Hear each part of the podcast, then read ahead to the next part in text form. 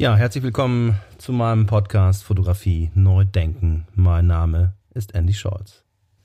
Mein heutiger Gast ist Professor Dr. Jens Schröter. Jens Schröter habe ich kennengelernt, äh, als ich noch Student war an der Volkwang-Universität der, der, Künste in Essen und er war damals wissenschaftlicher Mitarbeiter von Professor Dr. Hertha Wolf. Wir sind äh, in Kontakt geblieben und mittlerweile ist er der Inhaber des Lehrstuhls Medienkulturwissenschaft in Bonn an der Universität. 2017 habe ich ihn eingeladen zu unserem Festival fotografischer Bilder und zu dem Symposium Die Allgegenwärtigkeit fotografischer Bilder und freue mich ganz besonders heute wieder mit ihm zu sprechen und mit ihm über Fotografie zu sprechen vor allen Dingen. Darum begrüße ich dich ganz herzlich, lieber Jens. Danke, dass du dir die Zeit nimmst und toll, dass wir jetzt hier sprechen können. Ja, gerne.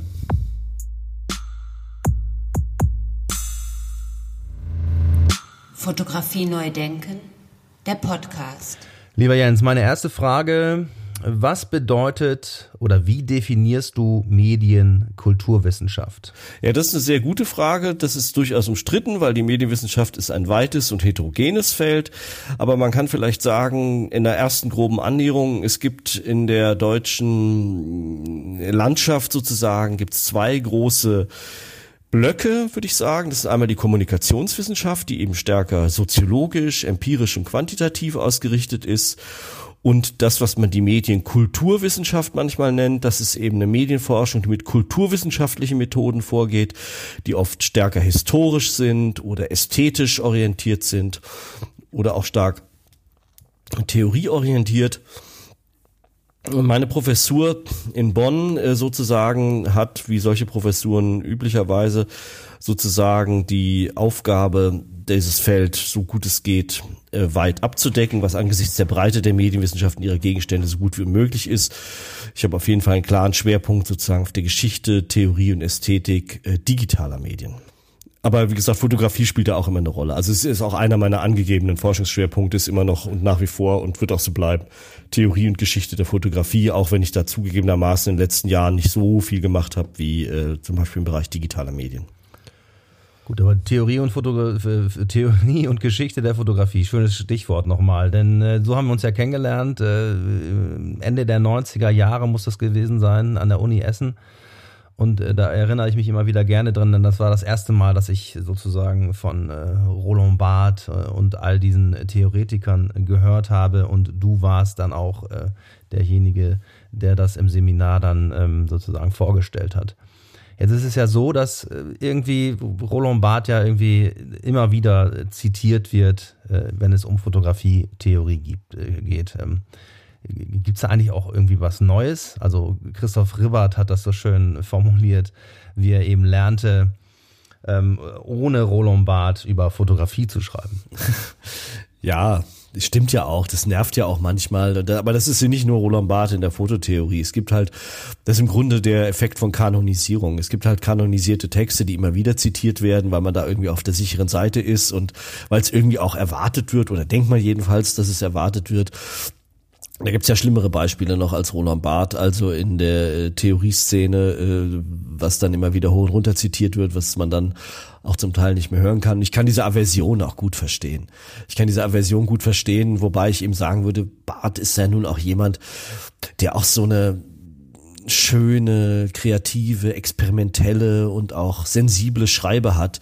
Also Bart finde ich jetzt wirklich nicht das Problem. Da gibt es Leute, die finde ich irgendwie sozusagen unangenehmer als, als ausgerechnet Roland Barth. Aber warum, also Susan Sonntag und Roland Barth werden immer wieder zitiert. Warum sind die immer noch so wichtig für die theoretische Auseinandersetzung mit Fotografie? Ja, das ist eine interessante Frage, wie auch so in bestimmten, sagen wir mal, professionellen äh, Diskursen bestimmte Texte kanonisch werden und stabilisiert werden als Referenzen, auf die man sich immer wieder bezieht. Das ist an sich eine interessante Frage, also eine wissenschaftstheoretische Frage, woher das kommt.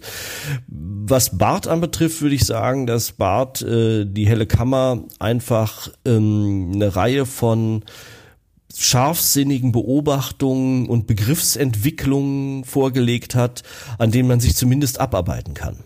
Negativ. Ähm, und man muss dazu sagen natürlich, dass Barth ja nicht nur die helle Kammer, diesen späten, sagen wir mal, phänomenologisch orientierten Zugriff auf die äh, Fotografie gemacht hat, sondern er hat ja schon früher semiotische Sachen zur Fotografie gemacht, also äh, Rhetorik des Bildes etwa mit seiner mustergültigen Analyse eines äh, Werbeplakats einer italienischen Nudelfirma. Das ist immer noch was, wenn man zum Beispiel, ich habe ein Seminar gemacht über äh, Theorie der Werbung vor einiger Zeit und da wurde dieser Text vom, dieser frühe Text von Barth, wo es um die Analyse von Fotografie im Zusammenhang mit Schrift und äh, anderen Kontexten und so weiter geht, das ist immer noch mustergültig. Ja, ist immer noch mustergültig, das ist immer noch was, was man mit Gewinn lesen kann. Oder auch die Analysen in Mythen des Alltags von fotografischen Bildern. Äh, Barth hat da sehr viele und sehr geistreiche äh, und originelle Betrachtungen vorgelegt, die einem auch oft einen ersten Zugriff erlauben ähm, auf das Phänomen ich lese den auch einfach gern, weil der, weil der gut schreiben kann. Der ist halt nicht nur ein wichtiger Theoretiker gewesen, er war ja irgendwie auch so eine Art Schriftsteller. Ja, ich meine, er hat ja noch ein anderes wichtiges Buch über Fotografie geschrieben, was viel weniger bekannt ist. Das ist über mich, dieses autobiografische Buch, äh, was er vorher geschrieben hat, was ja im Grunde so eine Bild-Text-Montage ist. Ja, das ist ja auch ein total interessantes Buch eigentlich. Ich meine, man kann das auch selbstverliebt finden, dass jemand ein Buch über sich selber schreibt, klar, aber äh, also irgendwie, ich mag Bart einfach vom Stil her auch. Und deswegen finde ich das jetzt nicht so dramatisch. Ich verstehe dieses Kanonisierungsproblem, das ist was, das kann einen nerven. Äh, aber das kann ich auch, kann ja auch den Christoph Ribbert verstehen, dass den das, ähm, äh, äh, genau, dass es so ein bisschen ironisch angeht. Aber wie gesagt, da gibt's schlimmere Fälle als ausgerechnet Bart, finde ich. Die digitale Fotografie konnte Roland Barth ja nicht voraussehen in den 80er Jahren. Ist es denn überhaupt möglich, diese Gedanken von Roland Barth jetzt auf die digitale Fotografie zu übertragen? Oh, das ist eine interessante Frage. Also ich würde sagen, dass solche Sachen, Beobachtungen wie in Rhetorik des Bildes, also wie ein Bild zum Beispiel mit einem Text dazu, ähm, bestimmte Bedeutungen erzeugt. Das ist erstmal ganz unabhängig von der Frage, ob das analog oder digital aufgenommen ist würde ich sagen. Ja, also wenn ein Werbeplakat, das Werbeplakat der, der italienischen Nudelfirma, das funktioniert auch, wenn es auf einem Bildschirm erscheint, die Analyse, als wenn es jetzt nochmal gedruckt erscheint oder so. Also das scheint mir erstmal völlig unberührt zu sein davon. Eine andere Frage ist natürlich, das wurde in den frühen 90ern stark diskutiert, was passiert mit der Digitalisierung mit solchen Sachen wie diesem indexikalischen Element der Fotografie, dass die Fotografie ja nicht nur ein Bild von etwas ist, eine Fotografie von etwas ist nicht nur ein Bild dieses etwas, sondern es ist auch eine Spur dieses etwas, weil das Licht, was das Objekt reflektiert hat, eben aufgezeichnet wird, chemisch. Und ob dieser Link, diese Verbindung nicht zerschnitten wird durch die Digitalisierung und man dann den Bildern nicht mehr glauben kann und so. Diese Diskussion hat, wie ich finde, übertriebene Ausmaße angenommen in den frühen 90ern. Und ich würde halt sagen, dass natürlich auch digitale Bilder immer noch indexikalisch sind. Ja, das ist immer noch, wenn ich eine digitale Kamera irgendwo drauf halte, fällt immer noch Licht durch die Optik auf einen Sensor. Nur ist der Sensor nicht mehr chemisch, sondern quantenelektronisch.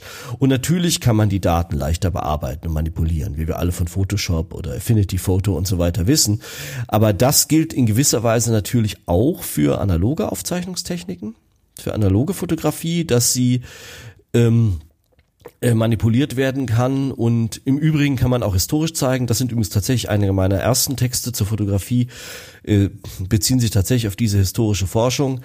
Man kann zeigen, dass die digitalen Bildbearbeitungsverfahren in den 60er Jahren nicht entwickelt worden sind, um Bilder zu fälschen oder zu manipulieren im Sinne von Täuschung, sondern im Gegenteil, um etwa aus dem Rauschen von Informationen erst vernünftige Bilder herzustellen. Also zum Beispiel in der Weltraumfahrt. Und äh, insofern war die Digitalisierung von Bildern und von fotografischen Bildern, insbesondere in den 60er Jahren, hatte eigentlich den Zweck, mehr Bild herzustellen, statt das Bild irgendwie von seinem Referenten äh, zu entfernen, mehr referenziellen Bezug herzustellen. Also insofern würde ich in dieser Hinsicht den Unterschied zwischen analog und digital nicht so hoch hängen. Und was da in dieser Hinsicht Barth dazu geschrieben hat, ist meines Erachtens immer noch anwendbar. Also ich glaube, auch ein digitales Foto kann ein Punktum haben, ein Moment, was mich besticht und überrumpelt. Das ist, glaube ich, unabhängig davon, ob es analog digital oder digital aufgezeichnet ist. Was sich eher geändert hat bei ähm, Bildern, ist ähm, ihre äh, leichte massenweise Herstellbarkeit, ihre leichte Löschbarkeit, ihre leichte Zirkulierbarkeit. Ich kann das durch die Gegend schicken, ich kann es äh, annotieren und taggen und so weiter. Ähm, das sind eher Phänomene, die Barth nicht im Blick haben konnte, äh, die äh, äh, äh, heute von neueren Autorinnen und Autoren ähm, analysiert werden müssen. Das entwertet aber viele der Analysen von Barth äh, nicht. Halten wir den Gedanken nochmal fest. Ähm, und was Neues? Ist dir gerade was begegnet? Jüngst äh, ist zum Beispiel was, womit ich mich gerade auch erst angefangen habe zu beschäftigen, ist von François Laruelle der Band zur Non-Fotografie erschien. François Laruelle ist ein französischer Philosoph, der durch die, der hat ein Konzept, das nennt sich die Non-Philosophie. Und der hat jetzt auch ein Buch zur, oder ist schon länger her, das ist jetzt halt übersetzt worden vor einigen Jahren, zur Non-Fotografie geschrieben. Also mein erster Eindruck war, ich verstehe nichts davon. Ähm, aber das, da will ich mich noch ein bisschen einarbeiten. Also da gibt es eine ganz breite Theorieentwicklung in verschiedene Richtungen in den letzten Jahren. Fotografie neu denken, der Podcast. Auf äh, unserem Festival fotografischer Bilder in Regensburg hast du 2017 einen sehr schönen Vortrag über das flüchtige Bild gehalten. Also da ging es um das Löschen von digitalen Bildern. Und das Stichwort Bilderflut äh, ist natürlich da auch gefallen.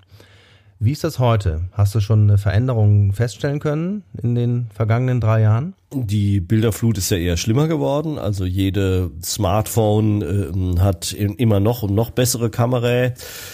Ähm, aber es gibt auf jeden Fall sehr viele Bilder und damit ist natürlich auch die Notwendigkeit, Bilder zu löschen, zum Beispiel, um auf dem Handy Platz zu machen, etwa, äh, äh hat weiterhin zugenommen. Man muss auch löschen, um nicht vollkommen den Überblick zu verlieren oder klassifizieren und katalogisieren, haben sich ganz neue Praktiken entwickelt also dass sich eigene Bildpraktiken entwickelt haben, die von vornherein auf ein flüchtiges und löschbares Bild abzielen, wo gar nicht mehr die Aufgabe oder das Ziel ist, das Bild zu archivieren und wo Löschen dann zum Beispiel eine Maßnahme ist, um das Archiv aufzuräumen oder äh, zu leeren, sondern wo das von vornherein gelöscht werden soll. Ähm, wo es ein flüchtiges Bild eher ein flüchtiger Kommunikationsakt ist, als ein, dass der gesprochene Sprache ähnelt, als äh, ähm, sozusagen ein, ein visuelles Archiv zu bilden. Also das würde ich sagen, ist immer noch ein Kennzeichen der gegenwärtigen Medienkultur und da wird es auch eher mehr. Also das mehr, greife ich jetzt mal auf, also es wird mehr. Nach wie vor die Fotografie als Sprache und Nachrichten und so weiter, das wird noch mehr werden. Dann ja, ja, und das denke ich auf jeden Fall. Also das wird auf jeden Fall ein Teil der Kommunikation sein. Der wichtiger Teil der Kommunikation, aber auch der Selbstdarstellung werden fotografische Bilder sein und äh, das wird eher noch zunehmen, glaube ich, als abnehmen. Es gibt ja immer Fragen, die tauchen immer wieder auf in meinem Podcast, wie zum Beispiel diese hier. Machst du einen Unterschied zwischen Fotografie und fotografischen Bildern? Ja, also das ist auch eine interessante theoretische Frage, die sich schon daran entzündet hat, dass Rosalind Krauss etwa in ihren Arbeiten der 70er und 80er Jahre ähm, auf den Begriff das Fotografische verwendet hat und das dezidiert unterschieden hat von einzelnen fotografischen Bildern, sozusagen eher als paradigmatisches Verfahren, das etwa mit Spur und Index arbeitet. Also es gibt die ähm, beiden Aufsätze von Rosalind Krauss, die Anmerkung zum Index 1 und 2 heißen. Und in diesen Aufsätzen geht es ausgehend von der Fotografie um eine Reihe von künstlerischer Positionen, die etwa Ortsbezogenheit, Situiertheit, Indexikalität, Spur und sowas äh, thematisieren, ohne unbedingt selber mit Fotografien zu arbeiten. Also es geht eher eher darum, dass die Fotografie gewissermaßen zu so einer Art Paradigma geworden ist, unter dem die künstlerische Produktion der Moderne steht, selbst wenn sie nicht mit Fotos arbeitet. Und da ist zum Beispiel ein ganz klarer Unterschied gemacht worden zwischen dem fotografischen als allgemeinem Paradigma und konkreten fotografischen Bildern. Ja, und deswegen, also zumindest in dieser Hinsicht kann man das auf jeden Fall unterscheiden. Äh, dass man gewissermaßen das Prinzip der Fotografie, also die Einschreibung von elektromagnetischer Strahlung in einen Sensor, äh, wird es vielleicht die abstrakteste Definition, die man für Fotografie geben kann. Ähm, äh, dass dieses Prinzip kann man natürlich getrennt betrachten von konkret vorliegenden Bildern. Also es muss immer einen Sensor geben oder eine Trägerfläche, die das Licht sozusagen auf, aufnimmt. Genau, also es ist vollkommen, es muss kein sichtbares Licht sein, die Aufzeichnung muss nicht chemisch sein, die Aufzeichnung muss nicht dauerhaft sein, aber wenn es keine Aufzeichnung einer elektromagnetischen Welle auf einen oder in einen Träger gibt, kann man, glaube ich, nicht mehr von Fotografie sprechen. Das ist das, das heißt ja einfach Fotografie. Und das ist eine Lichtschrift. Und wie gesagt, das äh, ist allgemein genug. Äh, da fällt auch die digitale Fotografie drunter, da fallen auch alle möglichen anderen äh, Verfahren drunter, die zum Beispiel in den Wissenschaften oder in der Raumfahrt verwendet werden die äh, gar kein sichtbares Licht mehr aufzeichnen. Die einzige Frage, die man sich dann immer stellen kann, ist, äh, wie stark ist das bearbeitet? Ich meine, bei den heutigen Smartphones arbeiten massive algorithmische Strukturen im Hintergrund, damit man mit diesen Winzoptiken überhaupt gute Bilder hinbekommt, die dann auch noch sensationell gut sind. Ähm, die sind natürlich hochgradig sozusagen artifiziell und konstruiert diese Bilder in gewisser Weise, aber das habe ich nie als Argument akzeptiert, sozusagen dagegen, dass das irgendwie keine Fotografie sei, weil natürlich auch schon die Aufzeichnung von Licht auf einen chemischen Bildträger wie in der klassischen Fotografie ist sozusagen ein hochgradig konstruierter und artifizieller Vorgang. Ich meine, äh, Dreifarbfilme wachsen ja nun nicht an Bäumen. Ich meine, das, ist, das setzt eine enorme Wissensgeschichte und eine enorme Industrie voraus. Deswegen ist das immer schon ein hochgradig artifizieller Vorgang gewesen und dass Smartphone-Bilder etwa so stark äh, äh algorithmisch im Hintergrund bearbeitet und strukturiert werden, das ist für mich kein Argument, das nicht mehr Fotografie zu nennen, sondern das ist eben eine Art, vielleicht eine andere Form der Fotografie oder äh, äh eine andere Weise, fotografische Bilder herzustellen, aber es bleibt eine Fotografie. Und bei aller Liebe, ich meine, so konstruiert die Smartphone-Bilder auch sein mögen, man erkennt ja trotzdem in der Regel, was da drauf abgebildet ist mit dem entsprechenden pragmatischen Kontext. Also hier, dies ist meine Tochter oder so. Das ist ja nicht dadurch äh, entkräftet, dass das Bild irgendwie stark algorithmisch konstruiert ist. Apropos Konstruktion, wie ist das dann mit CGI und Virtual Reality? Naja gut, das ist eine andere Entwicklung. Ne? Das ist ja keine Einschreibung von Licht auf einen Sensor, sondern das ist eine äh, algorithmische Bildkonstruktion, die eher in der Tradition der Malerei als der Fotografie steht. Ähm, und da habe ich mich auch intensiv beschäftigt mit der Geschichte der Computergrafik und verschiedenen Verfahren. Es gibt natürlich in der Computergrafik einen Zweig, ist aber auch nur ein Zweig, neben anderen, der sich mit fotorealistischem Rendering beschäftigt. Also wo es darum geht, Bilder zu erzeugen, die aussehen wie Fotos. Ja, aber das ist sozusagen, es wird ganz anders gemacht. Da geht es sozusagen darum, dass man Fotos analysiert, also ich vereinfache jetzt sträflich, dass man gewisserweise Fotos analysiert hat, wie wirkt sich die Optik, wie wirkt sich die Blende, wie wirkt sich der Bildsensor, sei chemisch oder quantenelektronisch, äh, wie wirkt sich die Belichtungszeit und so weiter auf die Erscheinungsweise des Bildes aus. Das kann man mathematisch darstellen und wenn man das mathematisch beschrieben hat, kann man in der Umkehrung Algorithmen erzeugen, die Bilder erzeugen, die so aussehen mit virtuellen Kamera und so. Und ähm, die man beliebig, im Prinzip beliebig realen Fotos annähern kann. Und sowas ist natürlich stark angetrieben gewesen, vor allen Dingen durch die Filmindustrie die sich sehr bemüht hat, äh, Bilder zu erzeugen, die in fotografische Filme integriert werden können. Das macht ja Sinn. Und die können dann im Einzelfall Fotografien zum Verwechseln ähnlich sehen. Und da ist dann auch das berühmt-berüchtigte und gefürchtete Täuschungspotenzial auch nochmal äh, äh, selbstverständlich da.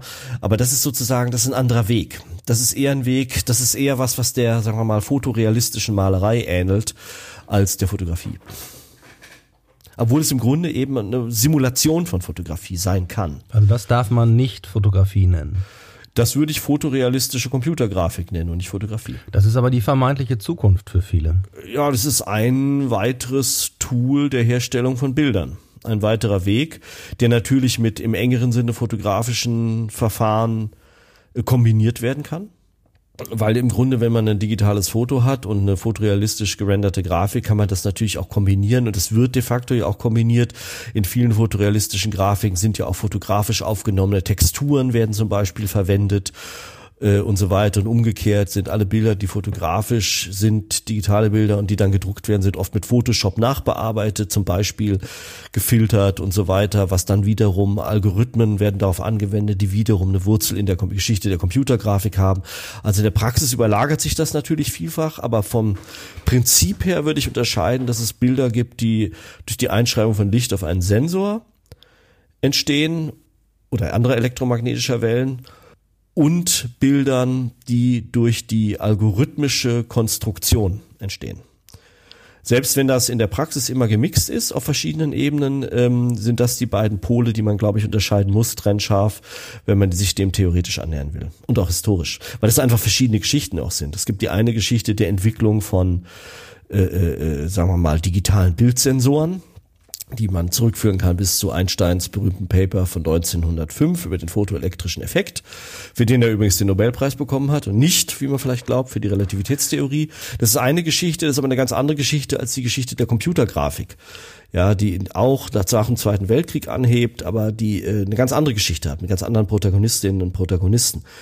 Äh, die muss man einfach unterscheiden. Selbst wenn die in der Praxis sich heutzutage immer überlagern und überschneiden. Ja, ich glaube, dass diese Überlagerungen und Überschneidungen auch äh, immer mehr werden. In der Werbung zum Beispiel werden ja auch äh, Autos zum Beispiel in Fotos eingebaut, ähm, die da nie gestanden haben. Ja gut, das ist natürlich was, das ist für solche Zwecke auch notwendig. Also ich meine zum Beispiel Architekten, die entwerfen Gebäude und in, in, in bestimmten räumlichen Situationen, die können sie ja schlecht fotografieren, weil die noch gar nicht existieren. Also werden die gerendert, um zum Beispiel Kunden erstmal einen Eindruck zu verschaffen davon, ähm, wie wird das dann später aussehen. Ähnliches gilt für irgendwelche Autoprototypen. Ja, auch das ist jetzt keine total neue Praxis, die erst mit dem Computer begonnen hat. Also was wie Architekturzeichnungen und Produktentwurfszeichnungen und sowas hat es natürlich auch schon vorher gegeben.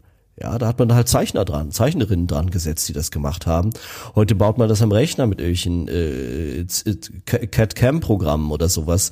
Ähm, das sind jetzt im Grunde keine Praktiken, die komplett neu sind, aber die natürlich mit der Computergrafik mächtige, äh, äh, äh, mächtige Tools erhalten haben. Ja, kommen wir jetzt zu einer Frage, wo einige schon mal gesagt haben, oh, das ist aber eine gemeine Frage und deswegen stelle ich sie natürlich einem Theoretiker umso lieber. Wann ist ein Foto ein gutes Bild? Also das ist natürlich eine wirklich sehr schwierige Frage. Also ich glaube, die erste Antwort, die man geben müsste, ist, dass es sehr stark davon abhängt, in welchem Zusammenhang diese Frage gestellt wird. Ja, deswegen kann man, glaube ich, diese Frage nur beantworten, abhängig von den diskursiven Praktiken, in denen dieses Bild verwendet wird.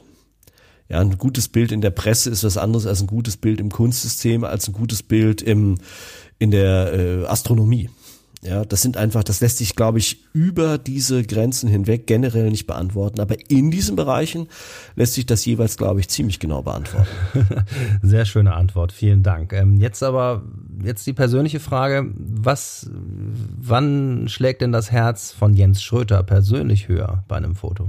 Ja, das ist auch eine gute Frage. Also ich kann das zunächst mal vielleicht mit einer Anekdote beantworten. Ähm, Anfang der 90er Jahre, äh, noch bevor und noch während ich im Beruf studiert hatte, noch bevor ich wirklich Ahnung von Fotografie hatte, vielleicht habe ich die auch heute nicht, aber ähm, äh, äh, da hat mich ein, ein guter Freund von mir besucht und brachte mir einen Katalog mit der William Eggleston Ausstellung Ancient and Modern, die damals, glaube ich, irgendwie im Volkwang gelaufen ist. Katalog habe ich auch. Und das war für mich ein Schlüsselerlebnis, weil ich sowas noch nie gesehen hatte. Ja, ich hatte noch nie solche Arten von Fotos gesehen, die auch ein bisschen dieses beiläufige und äh, scheinbar beiläufige haben und dann auch so stark auf Farbe und so eine Art von ausschnitthafter Komposition setzen. Das hat mich sehr beeindruckt, muss ich sagen. Also Eggleston zum Beispiel ist was gewesen, das ist, ich weiß, dass das nicht unumstritten ist als Position, aber ich weiß auch, dass das eben in den 70er Jahren, das wusste ich aber damals noch nicht, äh, wichtig war als Urknall der künstlerischen Farbfotografie, das hat mich nachhaltig beeindruckt und auch mich ähm, sozusagen auf die Spur gebracht, dass künstlerische Fotografie was ausgesprochen Interessantes ist und ich bleibe dem auch mit Interesse verbunden und gehe so oft ich kann in entsprechende Ausstellungen. Ja, aber wie gesagt, also das ist vielleicht die beste Antwort, die ich darauf geben kann. Eggleston war für mich, also vor allen Dingen dieser Ancient and Modern Katalog und dann später The Democratic Forest, den habe ich mir dann noch, noch angeguckt. Das waren Sachen, die mich beeindruckt haben, muss ich sagen. Jetzt heißt dieser Podcast ja Fotografie neu denken, also im weitesten Sinne fotografische Bilder neu denken. Was hast du gedacht, als du den zum ersten Mal gehört hast, diesen Titel? Und äh, was, was fällt dir dazu ein? Naja, das ist ein Titel mit einem großen Anspruch eigentlich, weil das ja, wenn das Wort Denken fällt, dann ist die Philosophie nicht mehr weit. Und ähm, das ist, äh, das finde ich aber gut. Und es kommt ein bisschen drauf an, was man damit meint. Man kann damit meinen, dass man den Gegenstand anders denkt. Und da gibt's ja diverse Bemühungen, das hatten wir ja am Anfang, man kann ihn eher ästhetisch oder phänomenologisch oder äh, stärker politisch und soziologisch betrachten. Und die Frage wäre, was man ja in den Kulturwissenschaften immer ganz gerne tut, wenn es neue theoretische Paradigmen gibt, dann werden die auch auf den Gegenstand angewandt. Also was weiß ich, vor einigen Jahren war die Akteur-Netzwerk-Theorie äh, das angesagte oder stark diskutierte theoretische Paradigma. Da könnte man dann anfangen zu versuchen, mit der Akteur-Netzwerk-Theorie Fotografien oder ihre Zusammenhänge zu analysieren. Und Latour hat ja auch selber über Fotografie geschrieben äh, oder zumindest über die Fotogeschichte auch geschrieben oder also Geschichte der Fotoindustrie muss man eher sagen geschrieben. Und das, das ist die eine Weise, wie man Fotografie neu denken äh, verstehen kann, dass man eben den Gegenstand mit neuen, dem Gegenstand mit neuen theoretischen Paradigmen zu Leibe rückt und dann vielleicht eben auch neue Dinge erkennt. Die andere Sache ist natürlich, die ist ungleich subtiler wahrscheinlich und schwieriger, wie die Fotografie selber das Denken irritiert.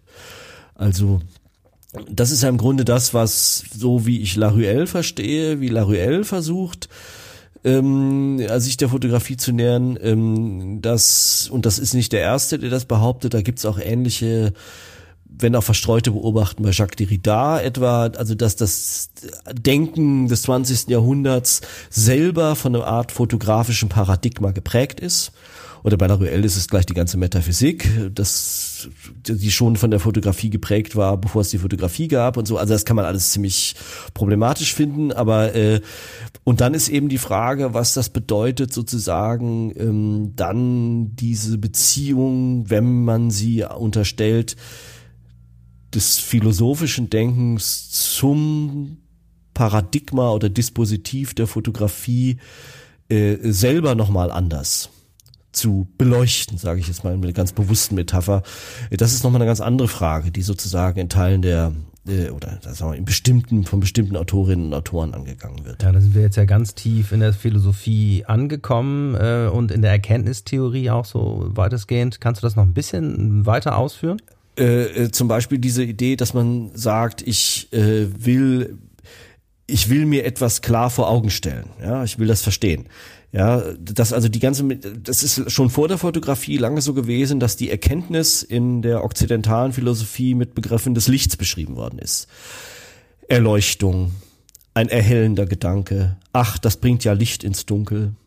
Ja, und wenn das, da hat Bloomberg auch drüber geschrieben, und wenn das so ist, dass das Licht eine zentrale Metapher der Erkenntnis ist, dann ist natürlich eine Technologie, die im 19. und 20. Jahrhundert entsteht, die sozusagen das Licht aufschreibt, berührt in gewisser Weise diesen zentralen Bereich der Metaphern, um die sich zum Beispiel Fragen der Erkenntnis drehen. Und da kann man, es gibt dann Leute, die argumentieren oder denken darüber nach, was das eigentlich bedeutet, dass sozusagen man ähm, ausgehend von der Fotografie versucht, das Denken metaphorisch zu verstehen. Ja, weil man Denken hat man ja immer in irgendwelche Metaphern verstanden, Medienmetaphern. Also heute ist ja das Bild zum Beispiel lieb, dass Gehirne sowas sind wie Computer. Ja, und, ähm, und in diesem Wald von Metaphern, mit dem man versucht, den Erkenntnisprozess selber zu verstehen, gibt es auch eine gewisse Ecke, in der gewissermaßen die Fotografie eine Rolle spielt. Und da ist halt auch die Frage, ob man sozusagen diese Art von Metaphern, die das Denken strukturiert, selber überdenken kann. Ob das das bedeutet, dass man heute zum Beispiel mehr flüchtige Bilder hat, was bedeutet das dafür, wie man den Erkenntnisprozess versteht und sowas.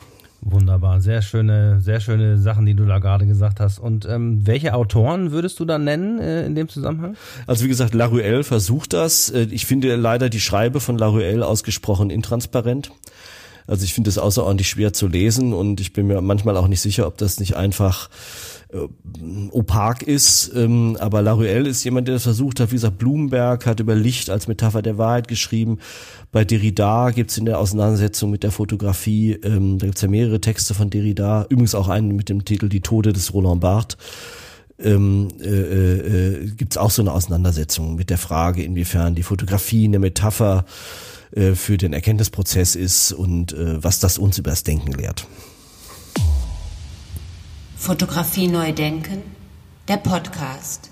Jetzt ist ja ähm, in den letzten Jahren und auch ähm, immer wieder aktuell immer wieder der Ruf nach Medienkompetenz in der Schule, nach äh, der Ausbildung in der Schule, in der Hochschule, dass die jungen Menschen besser äh, umgehen können mit den Medien. Ähm, wie stehst du dazu? Du bist ja jetzt auch Medienwissenschaftler und hast äh, diese ganzen Dinge auch sehr oft durchdacht. Wie ist da dein Eindruck? Muss das mehr in der Schule stattfinden? Naja, also ich denke schon, dass ähm, angesichts der Tatsache, dass Kinder immer früher mit avancierten Medientechnologien in Berührung kommen, die auch fotografisch sind, also ich sage mal Smartphones zum Beispiel, wird ja schon lange diskutiert, ob nicht in der Schule so eine Art Fach wie Medienkunde eingerichtet werden sollte. Wenn das passiert, bekommen die ganzen Medienwissenschaftsdepartments neue Professuren für Medienpädagogik und so, äh, oder die Pädagogen. Und ähm, also grundsätzlich halte ich das erstmal für keine schlechte Idee. Problem wird eher sein, was unterrichtet man da genau? Fotografie wird da sicher nur ein Teil von sein können. Das andere ist, sind die Kinder nicht immer sozusagen ihren Lehrern, was die Medienumgang und die Medien-Know-how anbetrifft, immer schon voraus. Ja, also ist das überhaupt so, dass man das überhaupt sinnvoll unterrichten könnte an der Schule?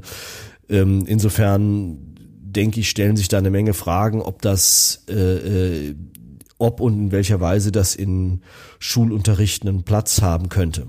Jetzt ist es ja so, dass äh, die Fotografie für mich und für mein Verständnis und ich glaube, das siehst du äh, auch so, äh, die Fotografie sozusagen Vater und Mutter der äh, sozialen Medien ist quasi. Ja, klar. Ja, und aus meiner Erfahrung und ähm, auch als äh, Dozent ähm, äh, für Kunstpädagogen wird das fotografische Moment oder überhaupt diese ganze Entwicklung viel zu lapidar behandelt und viel zu wenig unterrichtet. Und äh, die äh, Lehrer und Lehrerinnen bekommen auch viel zu wenig mit äh, an die Hand. Also wenn wir die Entwicklung jetzt mal so ein bisschen betrachten und äh, Professor Dr. Nils Henze, eben von der Universität äh, Regensburg, Medieninformatiker, hat ja geschildert, ähm, was passiert, wenn Kamerahersteller zum Beispiel äh, nicht aufpassen und ähm, dann ihnen vielleicht der Rang sogar äh, abgelaufen wird von, von Smartphone-Entwicklern. Ja, ich meine, das kann natürlich passieren. Das wäre nicht das erste Mal, dass eine bestimmte Technik historisch verschwindet. Ähm, das kann passieren, natürlich. Ja, die intuitive Bedienung, das intuitive Bedienen eines Smartphones liegt ja auf der Hand. Und äh, wir haben im Handumdrehen gewissermaßen ein super Ergebnis. Ja, ja, genau. Ich meine, das ist halt, aber das ist natürlich das ist natürlich was, wo ich sagen würde, das ist natürlich eine Entwicklung, die generell mit den digitalen Technologien insofern einhergeht, als dass das beim Computer natürlich nicht anders ist. Ich meine, wer kann denn noch programmieren? Ja, also wer kann denn wirklich programmieren von den äh, Kiddies? Und da habt ihr ja schon die Teile der deutschen Medientheorie haben ja immer äh, angemahnt, das sei sozusagen ein gefährlicher Analphabetismus wenn man nicht programmieren könnte und dann würde man das Programmieren gewissermaßen dem Silicon Valley und den äh, äh, Machtmonopolen dort überlassen, was ja offensichtlich auch der Fall ist. Und ähm, aber das ist halt so schwierig und das ist halt mit der Arbeitsteilung dann irgendwann auch nicht mehr vereinbar, dass man dann auch noch programmieren lernt. Das wird ja auch, ist ja auch enorm kompliziert bei diesen großen Maschinen. Und insofern ist das Wegdelegieren bestimmter handwerklicher Fähigkeiten vielleicht ästhetischer Fähigkeiten an Algorithmen ist das, glaube ich, kein Problem, was speziell die Fotografie betrifft, sondern das ist einfach was, was damit zu tun haben, dass diese Technologien immer komplexer werden und ähm, dass dadurch gewissermaßen die Komplexität nur dadurch reduziert werden kann, dass das äh, technisch technisch delegiert wird. Ob das gut ist oder nicht, ist nochmal eine andere Frage, aber äh, das ist, glaube ich, ein fast unvermeidlicher Prozess in einer hochmediatisierten und hochtechnischen Kultur. Und das sollte aber natürlich viel klarer thematisiert werden finde ich. Ja gut, das wird in der Theorie natürlich, in der in Medientheorie, in der Medienwissenschaft natürlich thematisiert und auch sicher in der Mediensoziologie und in der Technikgeschichte und so. Das ist halt tatsächlich was, was vielleicht äh, in die äh, stärker in die Schulen noch vordringen könnte oder müsste. Aber da ist halt eben auch die Frage, was kann man an Schulen alles noch unterrichten? Das ist ja auch eine Frage, die äh, auch eine Frage der Menge und der verfügbaren Zeit. Also ich bin deiner Meinung, dass sowas wie eine ähm, stärkere Medienkompetenz da vielleicht hilfreich wäre, auch was das notorisch schwierige Thema der Fake News oder des missbräuchlichen Gebrauchs von Bildern oder der missbräuchlichen Kontextualisierung von Bildern anbetrifft. Also ich bin zum Beispiel immer ganz geschockt, das liegt natürlich daran, ich habe auch Kunstgeschichte studiert und ähm, was wir dann gelernt haben, äh, äh, was ich enorm wichtig finde, ist ein Bild auch erstmal als Bild zu betrachten. Also nicht gleich zu gucken, was stellt das dar, sondern wie ist das aufgebaut. Ja, wie sind die Diagonalen? Wo ist hell und dunkel? Was ist hervorgehoben? Ja. Und äh, diese Fähigkeiten, das merke ich schon auch an meinen Studierenden, die ist nicht mehr wirklich da. Ja, wenn ich dann sage, beschreiben Sie mal das Bild, dann sagen die Leute, was da drauf zu sehen ist. Ja, da ist ein Hund oder da steht eine Person rum oder so. Nicht so falsch. Beschreiben Sie das Bild und dann wissen die Leute gar nicht, was ich von denen will. Ja, ähm, äh, bis ich dann sage, versuchen Sie es doch mal so zu betrachten, als hätte es keinen Gegenstand. Wo, wo sind die Farben? Welche Linien laufen da? Und dann irgendwann fällt so der Groschen so ein bisschen. Und dann erzähle ich immer die Anekdote, dass Wölflin angeblich, weiß nicht, ob es stimmt, Anfang des 20. Jahrhunderts seinen Kunststudenten, damals waren es wesentlich Studenten noch, äh, gesagt hat äh, oder eine Praxis nahegelegt hat, sozusagen Butterbrotpapier über die Bilder zu legen, äh, damit man nicht so sehr vom gegenständlichen Detail abgelenkt wird, sondern erstmal die grobe Komposition erkennt. Also solche Fähigkeiten sind tatsächlich wenig ausgeprägt, das stimmt.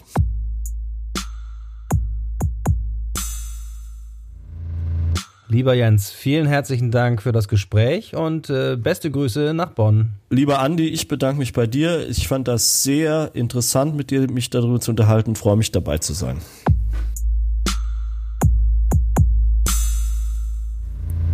Fotografie neu denken, der Podcast.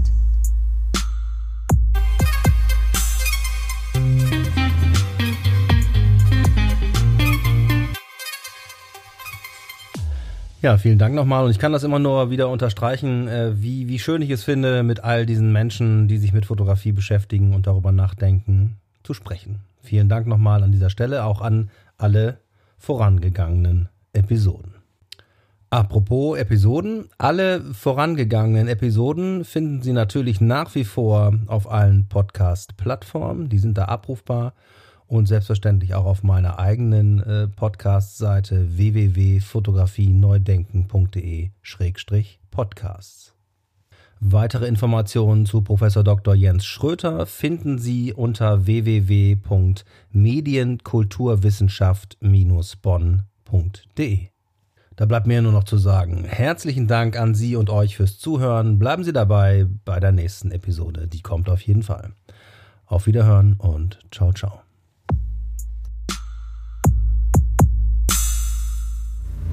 Fotografie neu denken, der Podcast. Eine Produktion von Studio Andy Scholz 2020.